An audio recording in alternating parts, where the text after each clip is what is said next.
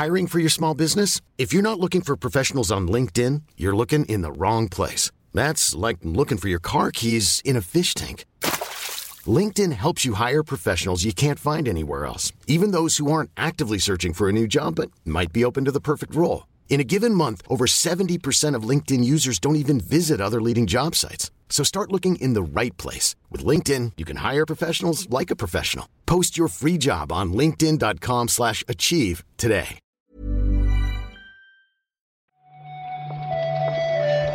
Días, bienvenidas, bienvenidos a esta nueva recarga activa.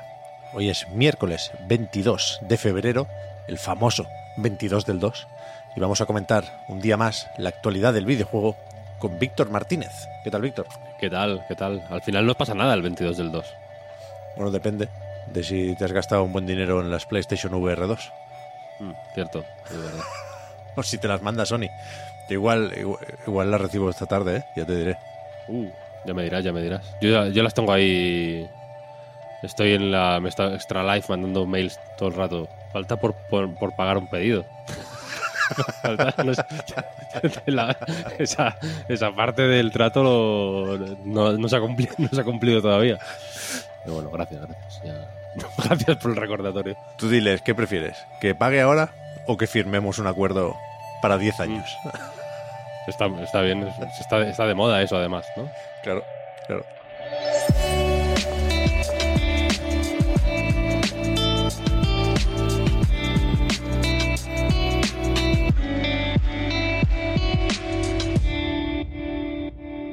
Efectivamente, ayer fue la famosa reunión en Bruselas. Todavía no sé qué etiqueta ponerle, Víctor. En algún sitio leí lo de la vista. Me, me suena lo bastante serio, ¿no? Una vista Sí, una vista está bien. Vista oral. Exacto, una vista oral a puerta cerrada. No sabemos qué se habló ahí. Estaban Activision Blizzard, Microsoft, Sony, Google, Nvidia, una serie de representantes de la industria para hablar de, de esa posible adquisición y de los riesgos o de las preocupaciones que tienen los organismos reguladores, en este caso la Comisión Europea.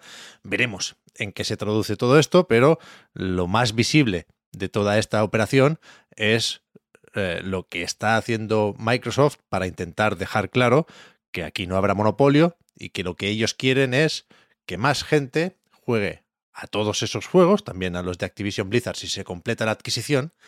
Y para ello, ayer anunciaron, entró por la mañana en la recarga de, del martes lo de Nintendo, pero después por la tarde hicieron algo similar con Nvidia y con GeForce Now, ¿no?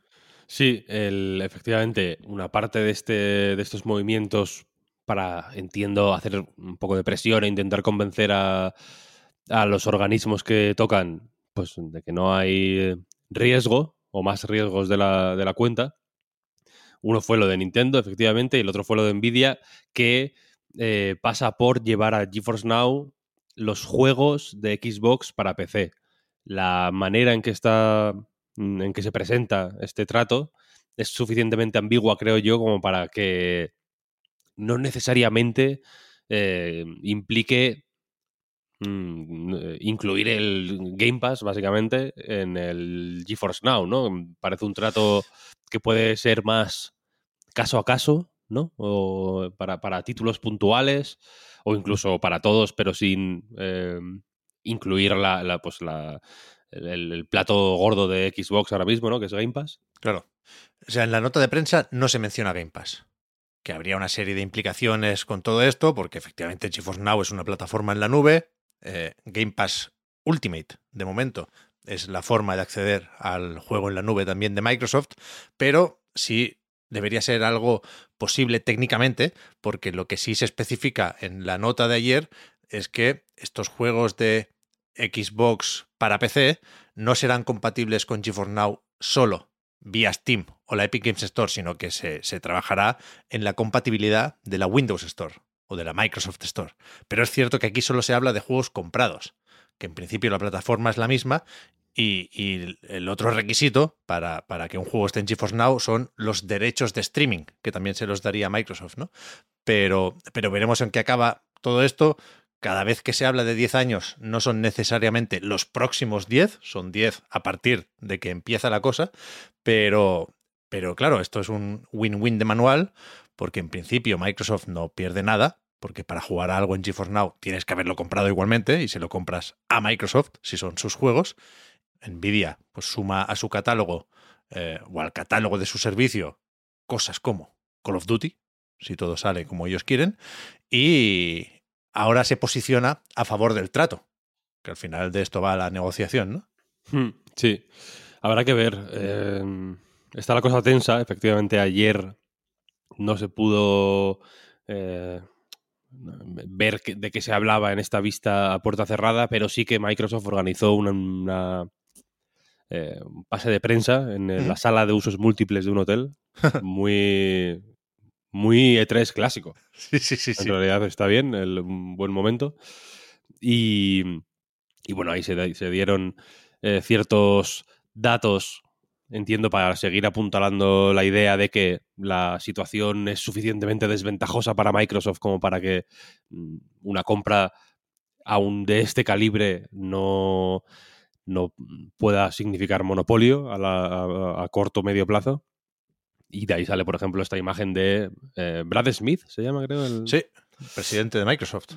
Mostrando este quesito eh, en el que básicamente se viene a decir que a, a 2022, a fecha de 2022, el, la, la, distribución de mercado en Europa de PlayStation y Xbox es 80-20 a favor de PlayStation. Eh, para mí ese quesito es historia de los videojuegos ya. Ya. Lo tengo que decir.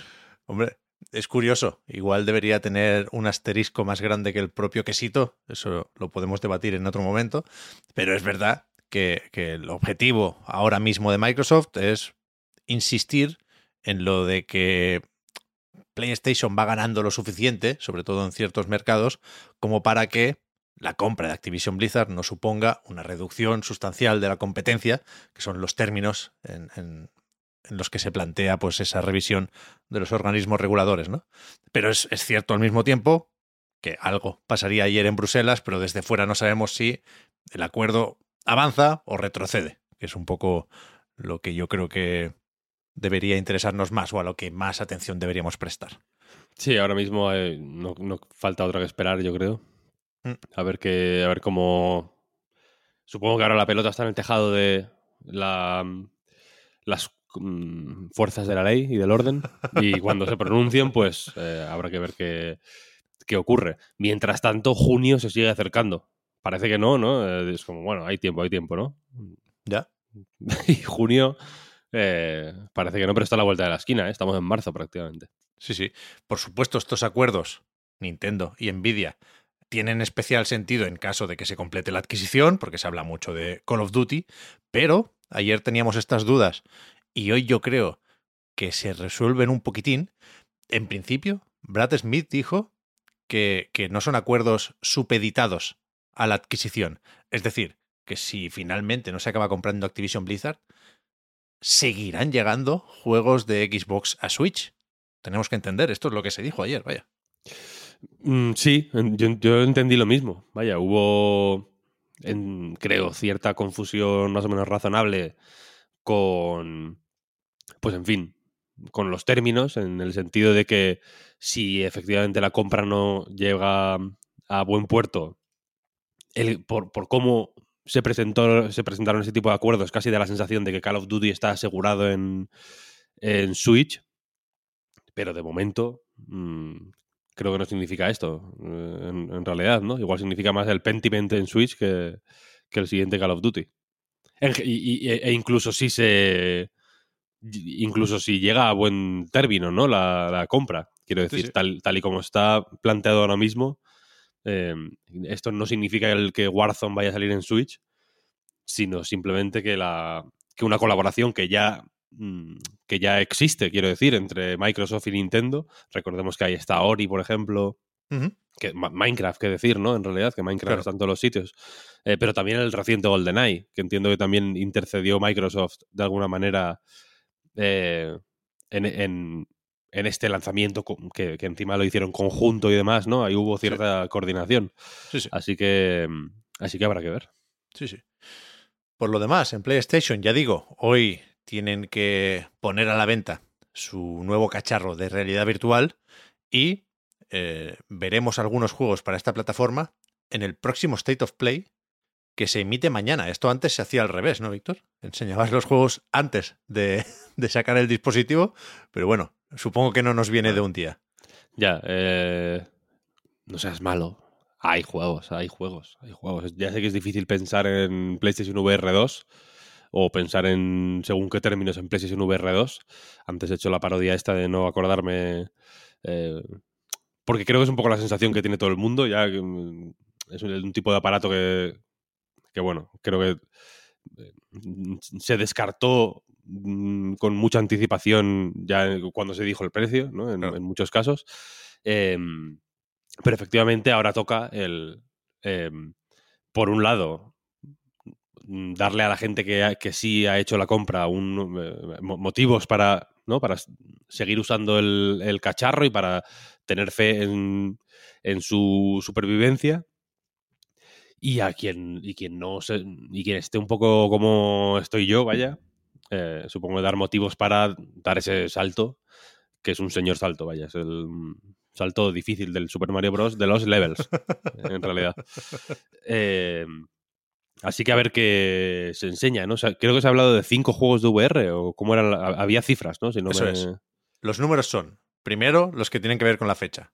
Jueves 23 de febrero a las 10 de la noche, hora peninsular. No sé si hemos llegado a decirlo, pero en, el blog de PlayStation en español, por ejemplo, se dice eso. Cinco juegos para PlayStation VR, otros tantos juegos de third parties, de socios. Aquí en principio no veremos títulos de PlayStation Studios.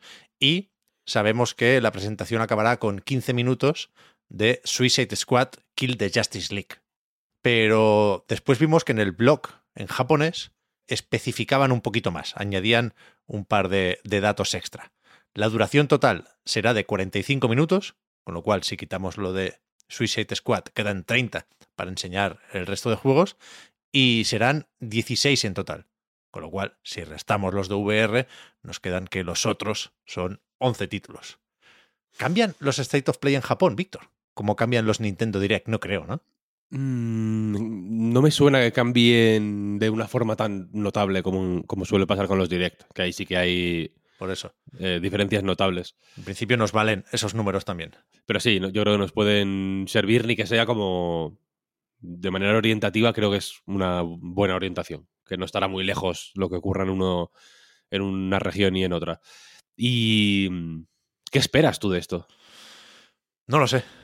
No tengo ni la menor idea, Víctor. Porque yo siempre digo que un State of Play de socios me suena a Capcom y Square Enix, pero si el protagonismo tiene que ser para PlayStation VR 2, que no sé si será el caso, ¿eh?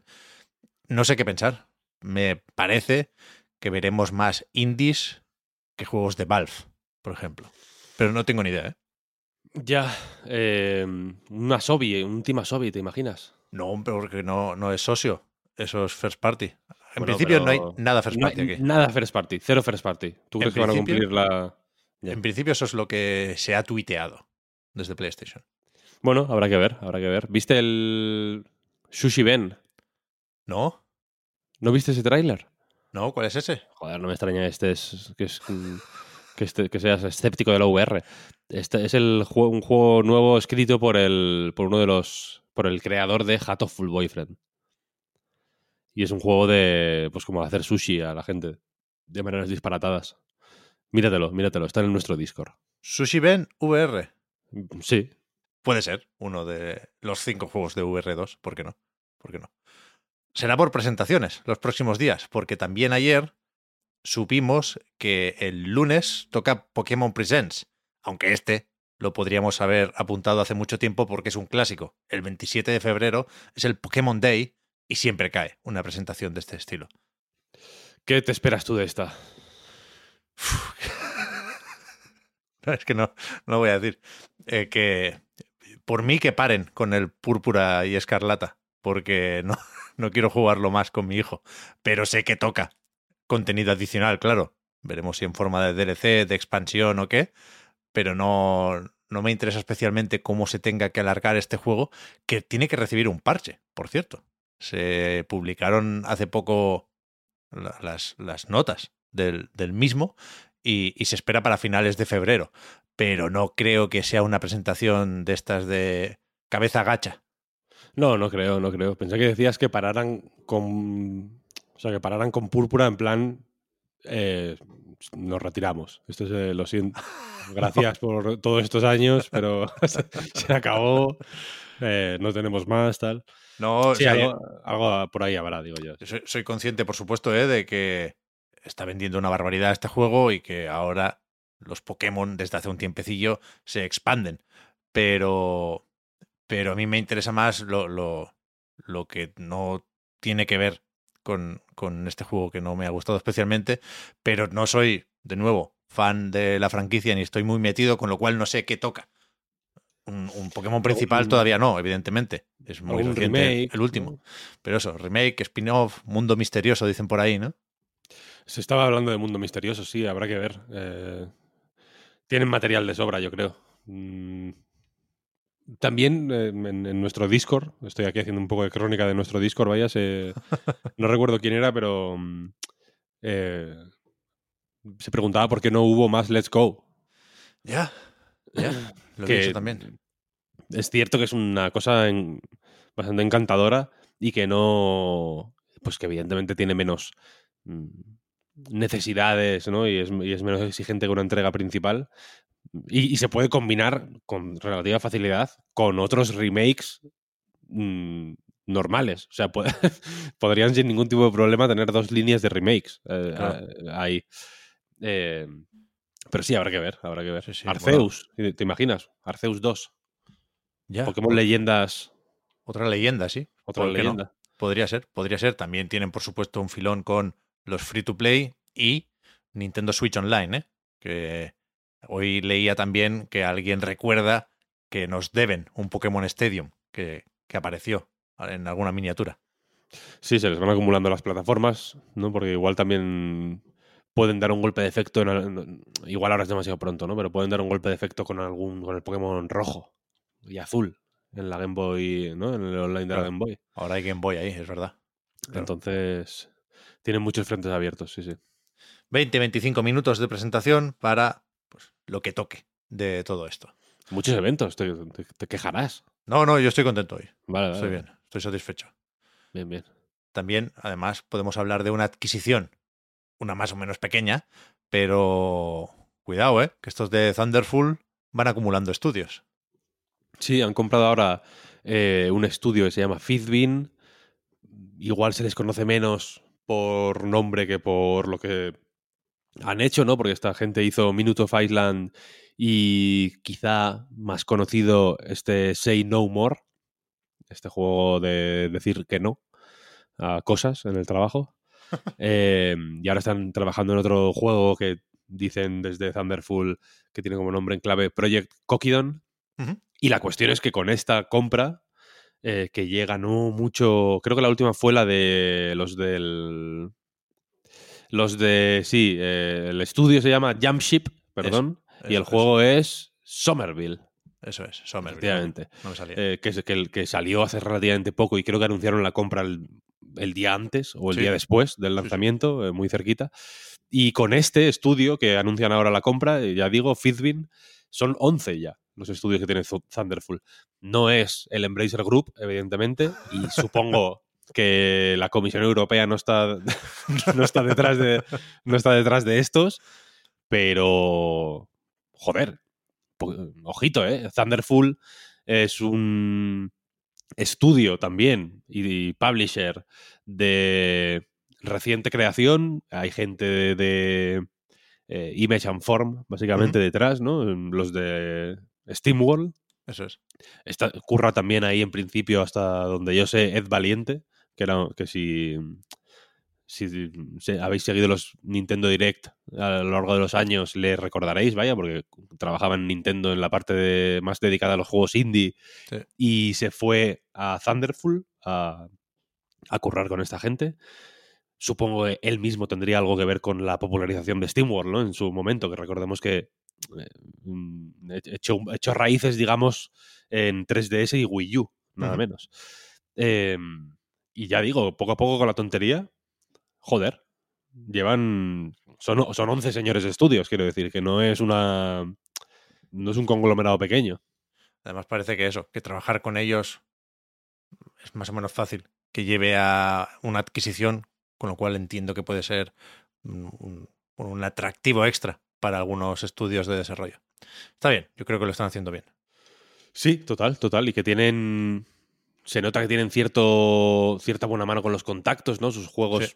Se mueven Mucho bastante Game Pass, bien. sí. Tienen, sí, suelen estar en Game Pass. No sé. Creo que es una. Es un estudio que. o una compañía, vaya, que. A mí me gusta seguirles la pista. Quiero Sí. decir, hacen cosas. Los juegos que sacan suelen estar guay, no sé. Mm, Sí, sí.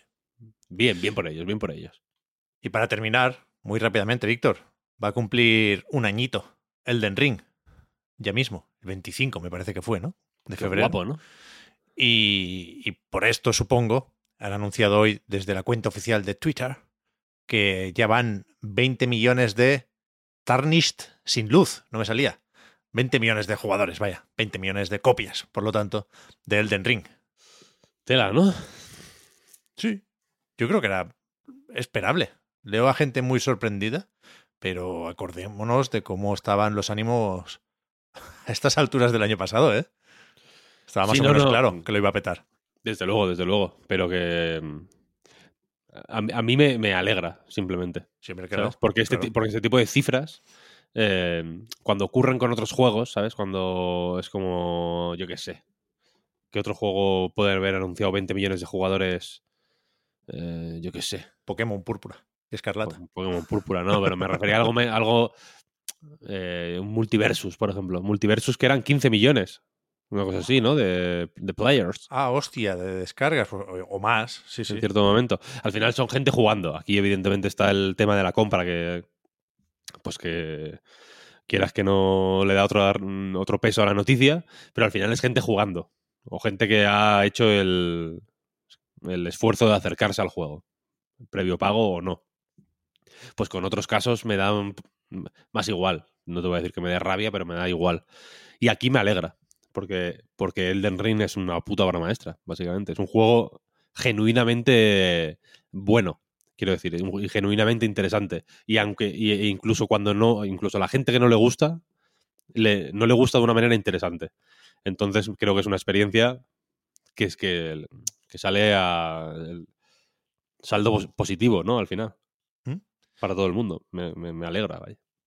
¿Y DLC barra expansión no va a haber o qué? Pues ya va, ya va tocando, ¿no? Lance tocando, ¿eh? McDonald, el, el- No sé cómo llamarlo. El tipo este que hace cosas con los Souls de toda la vida, ¿no? El que llevó. El que, el que puso el Bloodborne a 60 frames por segundo. Sí, Para que nos entendamos. Eh, que hace mucho de mm, visitar zonas out of bounds Claro. en, lo- en los Souls para ver qué, qué hay. Fue el primero que. que mm, que habló de esta puerta, de, la puerta esta del Bloodborne, Sí, mítica, que tienes que sí, dar la sí. puta vuelta toda la mitad del mapa pa- y poniendo una monedica de- en un lado para ver qué, para ver cómo conecta. Va rescatando de todo esto jefes descartados, ¿no? Que están ahí Sí, sacando- escondidos en el código. Va sacando ahí de, de los archivos mm, enemigos, jefes, no- sé qué, no sé cuál. Y mm, no, no sé exactamente de dónde, de dónde le llega la información ni de dónde, ni de dónde la expresó. Me, me suena que fue como en un canal de Discord o algo así. Pero él, él está convencido o, as- o afirma con cierta seguridad que, que hay una expansión eh, tocha, vaya. en- en- que, que tiene que, que tiene que llegar al juego y que está, que está todo dispuesto para que se sume al juego una zona de mapa tocha y una expansión mm, con, con consistencia, quiero decir.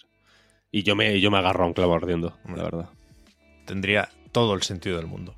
Sí, sí, vaya y más, y más.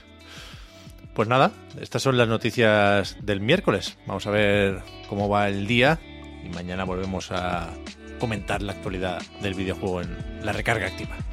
Muchas gracias, Víctor, por acompañarnos hoy. Hablamos A ahora. ti, Pep. Hasta luego. Chao, chao.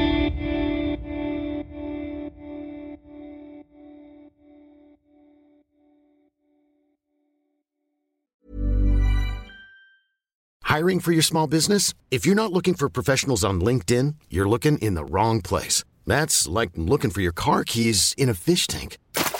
LinkedIn helps you hire professionals you can't find anywhere else, even those who aren't actively searching for a new job but might be open to the perfect role. In a given month, over 70% of LinkedIn users don't even visit other leading job sites. So start looking in the right place. With LinkedIn, you can hire professionals like a professional. Post your free job on linkedin.com slash achieve today. Hi, I'm Daniel, founder of Pretty Litter. Cats and cat owners deserve better than any old-fashioned litter. That's why I teamed up with scientists and veterinarians to create Pretty Litter. Its innovative crystal formula has superior odor control and weighs up to 80% less than clay litter. Pretty Litter even monitors health by changing colors to help detect early signs of potential illness. It's the world's smartest kitty litter. Go to prettylitter.com and use code ACAST for 20% off your first order and a free cat toy. Terms and conditions apply. See site for details.